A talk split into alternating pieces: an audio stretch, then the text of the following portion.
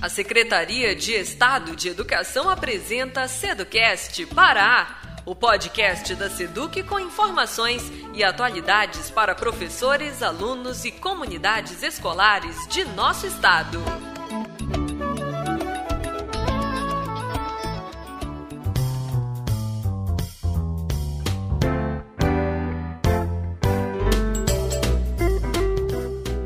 Olá pessoal, este é mais um Ceducast para Tira Dúvidas Enem, que apresenta para você um podcast sobre a disciplina Biologia. E o nosso convidado é o professor Ricardo Virgulino. Professor Ricardo é formado pela UFPA, tem mestrado em Biologia Ambiental também pela UFPA Além disso, é professor da SEDUC na Escola Professor Bolívar Bordalo da Silva, na cidade de Bragança. É professor do Instituto Santa Terezinha, também em Bragança. E ainda é youtuber no canal Bio e Mais. Você está ouvindo Seducast Pará, o podcast da Seduc com informações e atualidades para professores, alunos e comunidades escolares de nosso estado. Neste Seducast vamos falar sobre engenharia genética e ainda teremos a participação das alunas Milena Silva, da Escola Estadual Luiz Paulino Mártires de Bragança e também da aluna Maíssa Ribeiro, da Escola Estadual Padre Luciano Calderara, no município de Viseu. Eu sou o professor Beto Amorim e este é mais um Seducast para Tira Dúvidas Enem. Vamos receber agora o nosso querido professor Ricardo Virgulino. Olá, professor, seja bem-vindo ao Seducast para Tira Dúvidas Enem. Salve, salve, meu amigo Beto Amorim. Que satisfação poder contribuir aí nesse projeto e ajudar esses nossos alunos que estão nesse momento precisando de um reforço na sua preparação para o Enem num ano tão difícil. Vamos lá então, professor, vamos aquecer o Ceducast Pará de hoje. Então, a partir de agora, vamos ficar atentos ao que o nosso convidado especial da biologia tem a nos falar sobre engenharia genética. Vamos lá! Biotecnologia é o estudo, desenvolvimento, manipulação de organismos e a sua utilização para fins produtivos. Quando eu falo engenharia genética, eu estou falando uma parte, uma área da biotecnologia. Engenharia genética é a manipulação direta de genes para propósitos práticos. É, tudo isso começou ali né, na década, início da década de 70 com a descoberta da técnica do DNA recombinante. O que, que é o DNA recombinante? Né? Moléculas formadas quando segmentos de duas diferentes fontes, de espécies diferentes, por exemplo, são combinadas in vitro. Então, quando você tem é, essa manipulação de poder unir material genético de espécies diferentes, a gente chama essa capacidade do DNA dos genes de se recombinarem numa nova molécula, nós chamamos de DNA recombinante. Tudo isso aí foi possível com a descoberta da tesoura molecular, a endonuclease, né, chamada também de enzima de restrição ela corta o DNA em pontos específicos. Não esqueça disso, tá? Das ferramentas usadas na engenharia genética. Então a primeira ela vai, ó. A primeira é essa aí. A primeira é a tesoura molecular. Não esqueça dela. Outra ferramenta muito importante foi a descoberta de um DNA extracromossômico presente em bactérias e ele muito utilizado aí como um vetor e também como um multiplicador de DNA no que nós chamamos de clonagem gênica. Eu estou falando de uma molécula chamada plasmídio.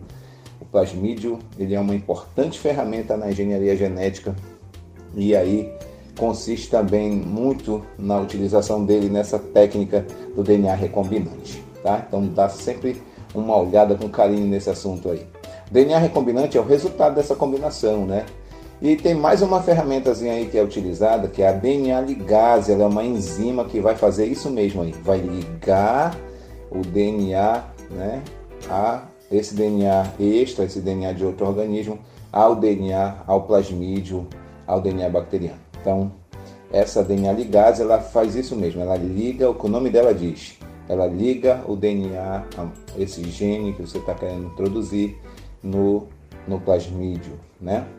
Então nós já vimos aí que Alguns organismos podem ser modificados geneticamente, como bactérias já foram muitas vezes, é, e são utilizados na produção de hormônio do crescimento, são usados na fabricação de insulina, por exemplo. Então, essas bactérias que são modificadas geneticamente e que produzem um produto que não é natural da bactéria, elas são inclusive chamadas também de transgênica, né?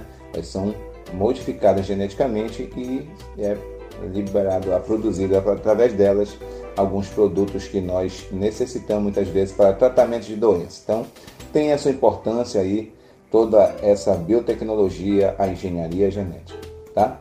Outra técnica muito importante é a clonagem gênica, como eu mencionei agora há pouco.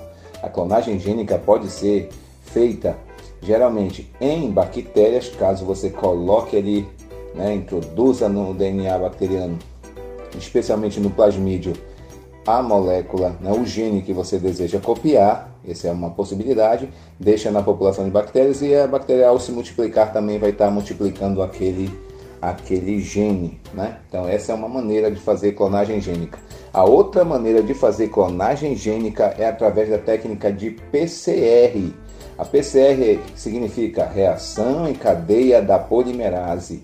Então é colocado ali um primer, uma molécula de DNA que você deseja copiar, por exemplo, o gene que você deseja copiar, nucleotídeos, você coloca no tubo de ensaio coloca numa máquina chamada termociclador. E daí, alguns procedimentos, em algumas horas você vai ter milhões de cópias daquele gene que você deseja. Então, a técnica de PCR é uma das ferramentas muito importantes também nesse processo de engenharia genética, tá bom? Tem também o que nós chamamos de DNA fingerprint. O que, que é isso? Impressão digital é, do DNA. O que, que é isso? É você poder identificar se uma pessoa é filha da outra. É, pessoas que são que sofrem acidentes aéreos ali e tal, para identificação dos corpos ali para devolver, para as famílias, né, fazerem um enterro digno. Então são muitas as utilidades do chamado DNA fingerprint. Nesse caso, é, são migra, é, feita uma técnica para migrar o DNA de tamanhos diferentes de fragmentos e ficam aquelas marcações que você já deve ter visto em algumas questões que nós chamamos de banda. Aquelas bandas são formadas de acordo com o tamanho do fragmento do DNA, que é migrado numa técnica chamada de eletroforese. Então, a partir dali, daquela posição daquelas bandas, você vai ver que as pessoas elas possuem diferenças no seu código genético no tamanho dos seus fragmentos, nos seus genes. E algumas áreas também que não são codificantes têm tamanhos diferentes desses fragmentos. E que é muito mais fácil encontrar fragmentos semelhantes dentro da mesma família. E é daí que nós utilizamos essa técnica para identificar, inclusive, paternidade, parentesco, né? Então essa técnica é muito utilizada. Fica atento lá, quanto mais bandas coincidirem, aí pode confirmar que se trata né, do pai ou do parente lá da pessoa que ela procura. Mas fica atento, DNA fingerprint é uma, é uma coisa que já foi cobrada, inclusive, aí na prova do Enem. Então nós já falamos de clonagem, né? Existe, lógico, também a clonagem de animais, como foi o caso da ovelha Dolly, uma ovelha que foi clonada né, a partir de células somáticas e o seu núcleo passado para dentro de outro. Então, essa você pode ler sobre isso. Clone quer dizer cópias.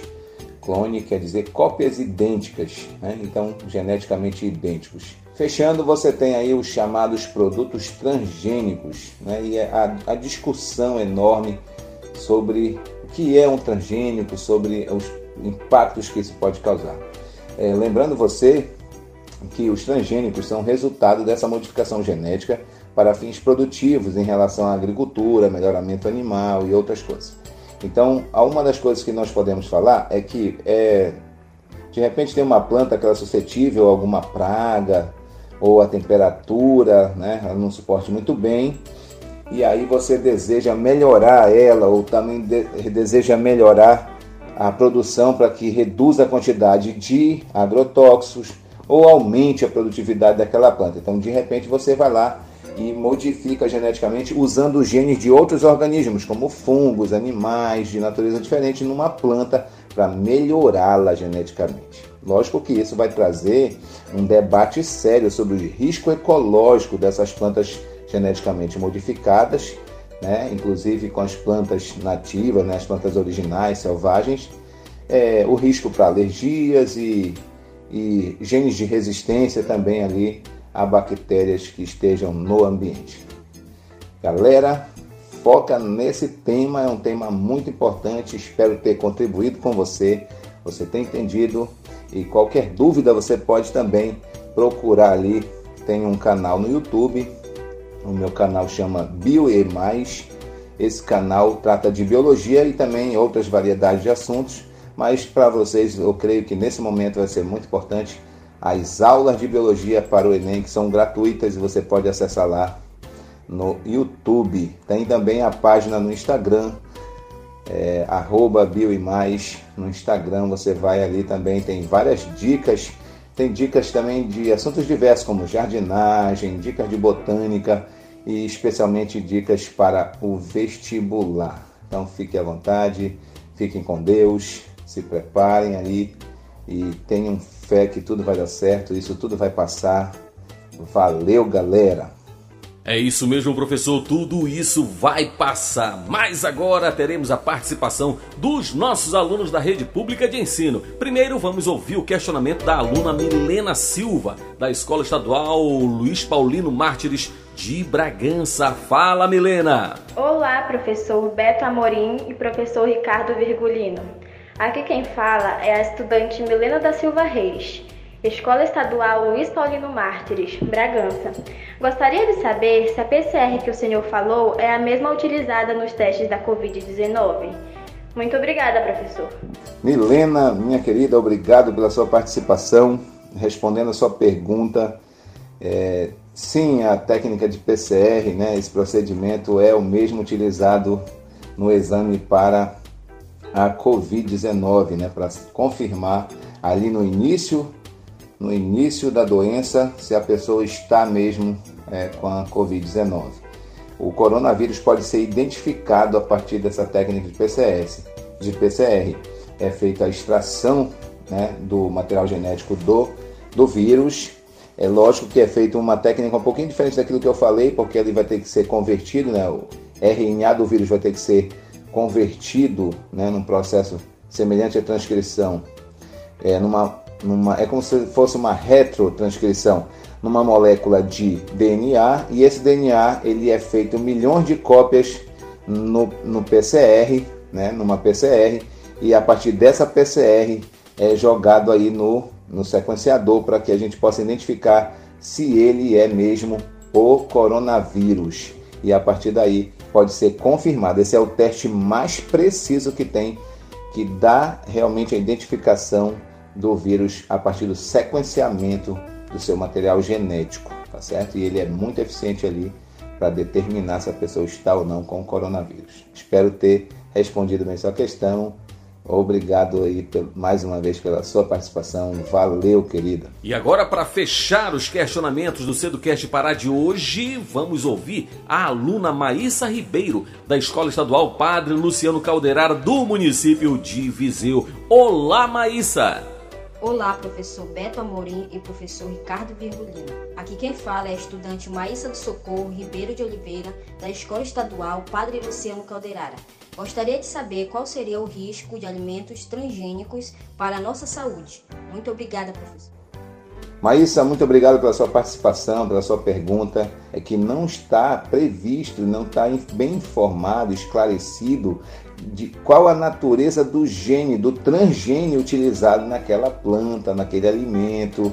Né? Você vai hoje no supermercado, você vai ver biscoitos, massas, molhos, muita coisa com aquele Tzinho. Você já vai olhando ali na embalagem, se achar aquele T e você encontrar outra, outro produto, né?